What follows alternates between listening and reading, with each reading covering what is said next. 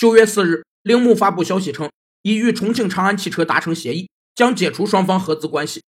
这意味着铃木汽车继退出世界第二大的美国市场后，又从世界最大的中国市场撤出。有分析指出，市场预测失误和产品布局单一是其在华失败的主要原因。有效市场理论认为，市场运转有其自身的逻辑和理性，市场发展最终是走向一个平衡点，而达到这个平衡点的前提条件。是人们能在任何指定时间完美的掌握市场信息，以及市场价格能反映所有有效的信息。但索罗斯提出的无效市场理论则认为，人的认知并不能达到完美，所有的认知都是有缺陷或是歪曲的。人们依靠自己的认识对市场进行预测，并与影响价格的内在规律相互作用。市场走势甚至操纵着需求和供给的发展。